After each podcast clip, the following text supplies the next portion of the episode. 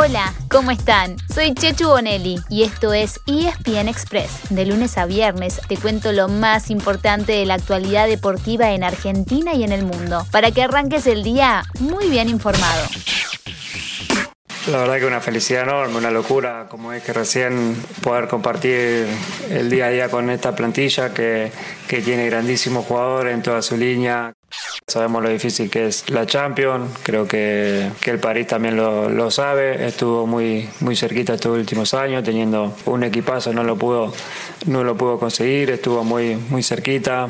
Es una competición donde están los mejores y es difícil ganarlo. Tengo la misma ilusión y la misma gana que cuando era un nene, que amo el fútbol, me encanta jugar, me encanta ganar y, y que lo voy a intentar todo y voy a dejar todo por él, porque así sea, por dar lo mejor y por, por intentar de conseguir lo, los objetivos. Le veníamos diciendo que era cuestión de tiempo y finalmente sucedió. Lionel Messi ya es jugador del Paris Saint-Germain. Acaban de escucharlo en su presentación oficial, hoy bien temprano en el Parque de los Príncipes. Pero el día clave fue ayer, martes, cuando todo se aceleró y se terminó de cerrar el pase del año. O de la década. O del siglo tal vez. Bien temprano se anunció que ya había acuerdo. Con su familia, Lío se subió a un avión y viajó rumbo a París, donde salió a saludar a los hinchas desde el balcón del hotel. Escúchenlo. Ahí sale Messi. Al balcón. Vivo, vivo. Una locura lo que se vive. La Pulga también tuvo tiempo de pasar por el estadio y de hacer jueguitos, vistiendo la camiseta número 30. ¿Será su número definitivo? Dicen que Neymar, que ya le dio la bienvenida, le ofreció la 10, pero que Messi no la aceptó. Ahora el interés pasa por saber cuándo será su debut. El sábado, el PSG juega de local ante el Racing de Estrasburgo, pero después tendrá dos partidos como visitante, ante el Brest y el Reims. Y vuelvo a casa recién el 12 de septiembre, ante el Clermont. Agenden, porque se viene un super show con un equipo más que galáctico. Y Lío, por supuesto, a la cabeza. Mientras tanto, hoy hay un super partido y lo pueden ver por ESPN desde las 4 de la tarde. Es el que enfrenta, por la Supercopa de Europa, a los dos campeones continentales de la última temporada, el Chelsea y el Villarreal, ganadores de la Champions y de la Europa League respectivamente. Y en Sudamérica empezaron los cuartos de final de la Copa Libertadores y de la Sudamericana. En esta última, el único argentino en competencia, Rosario Central, perdió un partido de locos ante el Bragantino brasileño. En el gigante Arroyito Central la peleó siempre de atrás. Arrancó perdiendo 2 a 0 a los 20 minutos y llegó a empatarlo 3 a 3 con dos goles de Marco Rubén y uno de Milton Caraglio. Pero terminó perdiendo 4 a 3 gracias al tercer gol de la figura del partido, Arthur, que además dio la asistencia en el otro tanto visitante.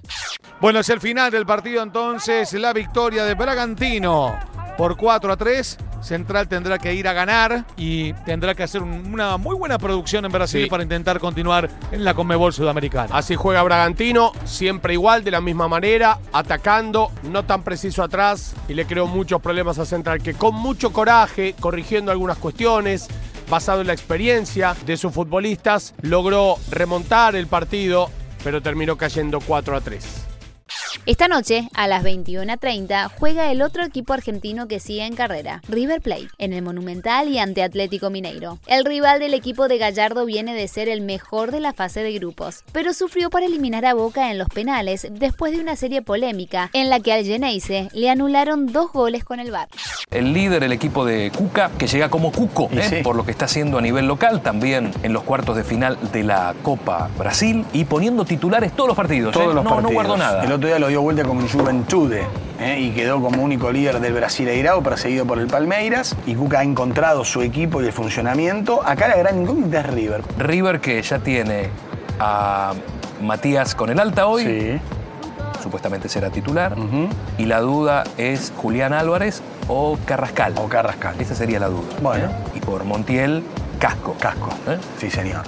Pasamos al rugby para contarles que Sudáfrica ya dio su equipo para enfrentar a los Pumas. Será este sábado en Port Elizabeth, al mediodía de Argentina, en el partido que marcará el comienzo del Rugby Championship 2021. Los Springboks tendrán 10 cambios con respecto al 15 que derrotó a los British and Irish Lions la semana pasada. Por su lado, Mario Ledesma anunciará la formación argentina recién mañana jueves. Después de dos partidos en tierras sudafricanas, los Pumas Viajarán a Australia, donde enfrentarán a los Wallabies y también a los All Blacks neozelandeses.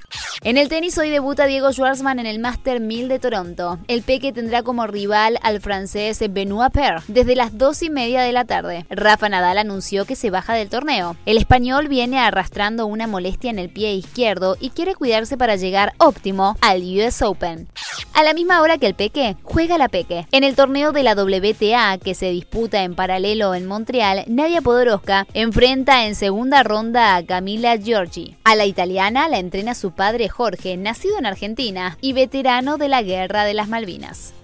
Y así llegamos al final de nuestro episodio de hoy. Soy Chechu Bonelli y de lunes a viernes te traigo las noticias deportivas más relevantes para que arranques el día muy bien informado. Te espero en el próximo ESPN Express. Y no te olvides, dale clic al botón de seguir para recibir una notificación cada vez que haya un nuevo episodio disponible. No te vas a arrepentir.